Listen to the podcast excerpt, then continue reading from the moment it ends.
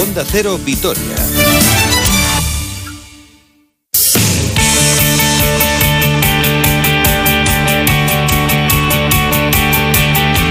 Hola, ¿qué tal? Saludos y muy buenas tardes. Una hora 45 minutos 16 segundos de este viernes 12 de marzo de 2021. A toda pastilla, tenemos que ir de aquí a las 2 del mediodía porque tenemos muchas cosas que contarles con muchísimos acontecimientos que comenzarán esta tarde a partir de las 7 con ese duelo en el Bues Arena entre el Vasconia y el Bayern Múnich. A las 7 y media juega Cuchabán Karaski en Girona frente a las campeonas de la Copa de la Reina. Mañana cita para el Alavés a las 2 en Mendizorroza.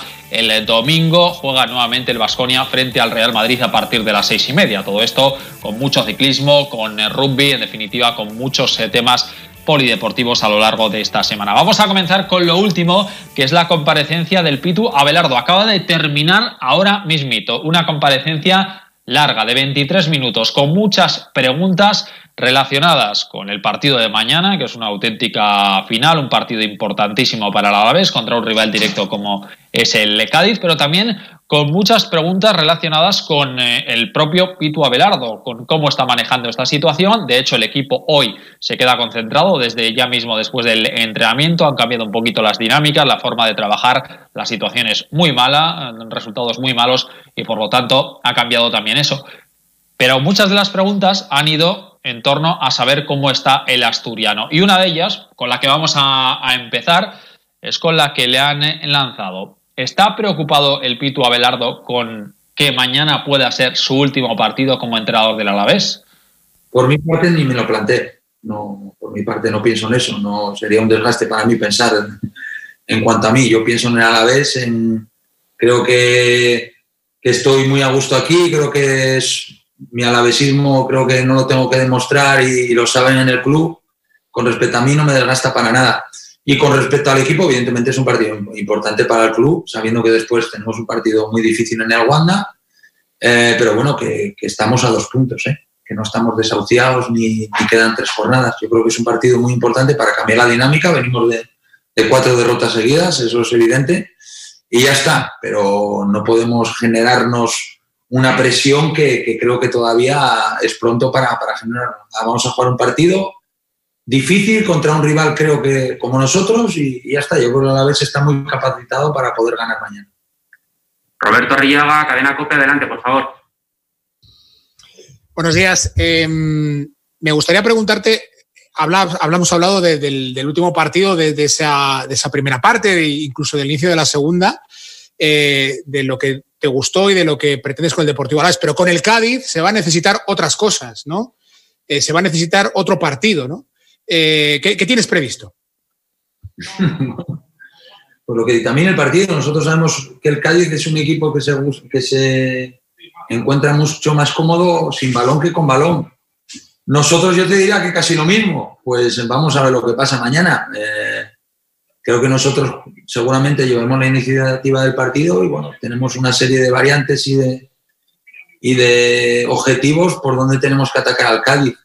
Muy atentos a, las vigilancias, muy atentos a ese fútbol directo que proponen a veces con Negredo, que es un maestro en eso. Sabemos los desmarques de ruptura de Sobri, que lo hemos tenido aquí, y sabemos la calidad de Alex o de Perea o de Jairo, esa velocidad. Bueno, eh, Salvi, Sabemos las armas del Cádiz, que está haciendo una grandísima temporada, un entrenador Álvaro que lleva con ellos desde segunda vez, está haciendo un enorme trabajo y es un rival muy difícil, pero a ver, eh, nosotros tenemos que ir a cañón, no queda otra, ir a cañón y, no hay más. Eh, sabemos lo que nos jugamos mañana y ya está. El resultado, pues, pues no sé cuál será. Ojalá sea una victoria para nosotros. Pero yo creo que mañana mi equipo va a salir a por todas y ya está. Mejor o peor podrán salir las cosas, pero yo estoy convencido que, vamos a ver un partido de un Alavés que, que va a salir como, como el otro día en Sevilla por el partido y con ganas de, hacer un buen partido. Javier Domaica, Agencia F, adelante, por favor. Hola, muy buenas, mister. Eh, son cuatro derrotas consecutivas, lo has comentado antes también, eh, con partidos totalmente diferentes, a pesar de, las derrotas, con a la vez muy diferente, pero que tienen un denominador eh, común, sobre todo este final. Eh, eh, jugadores como J y Lucas, Lucas está siendo intermitente, J desde que llegaste no ha tenido oportunidad Eh, ¿Cuentas con ellos todavía? ¿Crees que todavía pueden llegar a, dar ese empuje a la vez que, se necesita? Al final se necesita de toda la plantilla para llegar a, al final de temporada bien. Bueno, yo creo que con Lucas he contado, con Jota sí que es verdad que no. Siempre digo lo mismo, yo pongo a los que veo mejor, a los que me lo demuestran entrenando, que no con eso no digo que Jota y Lucas no, no lo demuestren, pero es mi, es mi decisión. Yo creo que, que intento buscar lo mejor para, para cada partido. Sí que es cierto que me puedo equivocar o me habré equivocado, pero, pero no me tiro piedras contra mi propio tejado. Eh, creo que evidentemente busco la mejor. Yo creo que el otro día hicimos un buen partido. Yo creo que el de Osasuna fue un partido de 0-0. Eh, a ver, no, no hay malo. Lo que pasa, los resultados, creo que el juego del equipo no está siendo tan malo. Las impresiones del Pitu Abelardo, ya les digo, ¿eh? en cuanto hemos empezado, justo había acabado esa comparecencia y la pregunta clave era esa, sobre su futuro. Y bueno, pues él trata de mantener la calma. Él puede hacer todo lo que esté en su mano respecto al juego, a cambiar cosas, pero ya la decisión la tomará la propiedad, como gusta decidir en, en este club. Así que asisten las cosas. Mañana las bajas de Rodrigo Eli de larga duración y de Chimo Navarro por acumulación de tarjetas. Vamos a ver si cambia cosas respecto a ese partido frente al Betis. Eh, y bueno, la pregunta que le acaba de hacer Javi, nuestro compañero Javi Domaica, era una de las preguntas claves, ¿no? El tema de Lucas. Lo que pasa es que ya este tema está más que hablado y tampoco hay ninguna conclusión. Pero todo el mundo sabe lo importante que es eh, Lucas Pérez para el Deportivo Alavés. J. Peleteiro también lo fue al principio cuando volvió, prometía mucho, pero la verdad es que luego su nivel bajó muchísimo y desde la llegada del técnico asturiano, pues muy, muy, muy poquito hemos visto al eh, futbolista gallego. Estamos muy preocupados de cómo está el Alavés, pero queríamos saber cómo está el Cádiz, un rival que está ahí con cierto margen respecto al descenso, con seis puntos, pero que se puede meter en problemas, que no gana fuera desde octubre y que, ojito, que si mañana no suma en Mendizorroza, también le pueden entrar los miedos. Nos vamos hasta Onda Cero Cádiz, allí nos espera nuestro compañero Antonio Rivas. ¿Qué tal, Antonio? Muy buenas. Hola, Robert, ¿qué tal? Muy buenas. Eh, pues el Cádiz llega con un poquito más de oxígeno a este partido después de su victoria de la pasada jornada frente a Leibar, la primera victoria de esta segunda vuelta, y es que tampoco estaba pasando por un buen momento el equipo de, de Álvaro Cervera con un poco más de oxígeno, como digo, con un poco más de, moral y volviendo a creer en ese estilo de juego y en esa línea ¿no? que sigue su, entrenador a lo largo de toda la campaña.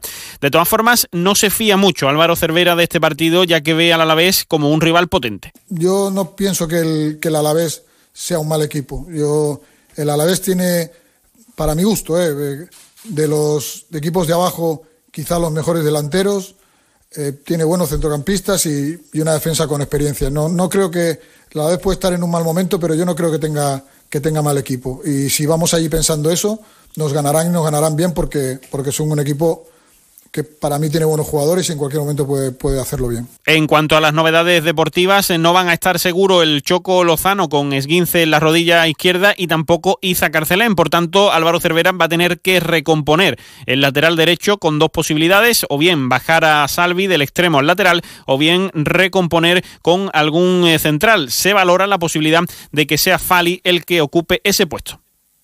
Perfecto, gracias eh, Antonio Rivas, nuestro compañero en Onda Cero Cádiz. Pues mañana la cita a partir de las 2 en Mendizorroza, por supuesto se lo contaremos en el Radio Estadio de Onda Cero y los protagonistas por la noche en el Transistor con Aitor Gómez. Pero antes de todo eso, hoy tenemos dos citas en el mundo del baloncesto. La primera a partir de las 7 en el Fernando Bues Arena con ese duelo importantísimo para el Vasconia frente al Bayern Múnich. Esto sí que es una final, es verdad que con un objetivo muy diferente y con eh, menos presión, entre comillas, porque la presión se la mete cada uno eh, de meterse en el top 8. Y Vasconia, la verdad es que lo tiene que ganar prácticamente todo de aquí al final de la liga regular, de esta primera fase de la competición europea, si quiere estar en el cruce de cuartos de final. Y el rival que tiene hoy enfrente no es precisamente el mejor al que te puedes enfrentar. La gran revelación esta temporada en la Euroliga, un Bayern Múnich, que es cuarto con 18 victorias y 10 derrotas y que si gana va a pasar al CSK, que ayer perdió frente al Armani en ese duelo de rivales directos por la segunda plaza, así que los teutones se podrían meter hoy terceros ¿eh?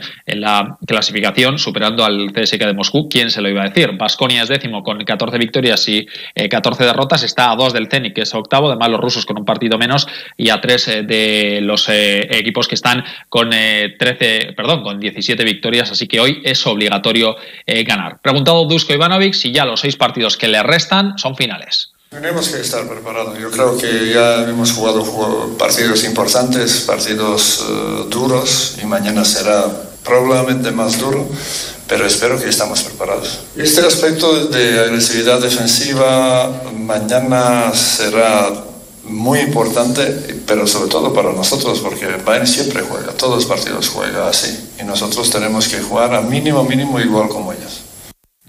Bueno, pues un equipo eh, basado sobre todo en la potencia de sus jugadores eh, norteamericanos, eh, Baldwin, Jalen Reynolds, temporadón también el que está haciendo otro que no es norteamericano, pero que está haciendo una gran campaña como Lusic, y un entrenador, Andrea Trincheri, ya con una larga experiencia y que conoce perfectamente la competición tras su paso por diferentes equipos. Así ve Dusko Ivanovic al Bayern. Siempre es importante comenzar bien, pero mañana tenemos que jugar 40 minutos bien porque Bayern es un equipo que eh, nunca se rinde, juega a su ritmo, defiende muy bien, tiene jugadores altos y le da muchas facilidades en defensa que puede defender muy bien y además en ataque tiene, tiene muchos jugadores que pueden decidir el partido pero sobre todo tiene Balvin Reynolds y, y que son tres, tres pilares, pero otros jugadores cualquiera puede salir para meter 20 puntos, como otro día que Bab metió 7 de 10 de triple, otro día era Silly 7 de 8 de triples, así que un equipo muy completo. Sigue ya incidiendo el preparador montenegrino en eh, los detalles, eh, en el roster de este Bayern Múnich. Sí, están jugando bien, ha fichado dos jugadores durante temporada, Silly y James, que le ha dado, que le ha dado, mucha calidad, saldo de calidad, dos posiciones, juego interior y, y, alero, y la verdad que es un equipo que, no lo sé, pero probablemente 60% del partido ha ganado partidos cerrados, que, donde estaba perdiendo, pero luchando, luchando y conseguido ganar. Y destaca sobre todo a esa plantilla Wade Baldwin, aunque Dusko que si te centras solo en él, poco van a poder hacer hoy. Sí, está, la verdad es que está jugando bien, sobre todo situaciones de, uno contra uno, que probablemente ahora en este momento es mejor jugador en situaciones uno contra uno y de, de pick and roll, muy atlético y sobre todo con, con buen tiro. Pero para ganar partido, él solo no nos puede ganar, así que no vamos a tener ninguna defensa especial sobre él, normal. En partido que hemos perdido en, en Múnich perdimos más por, por su juego interior, por Reynolds y, y y, Zipser que, que por él.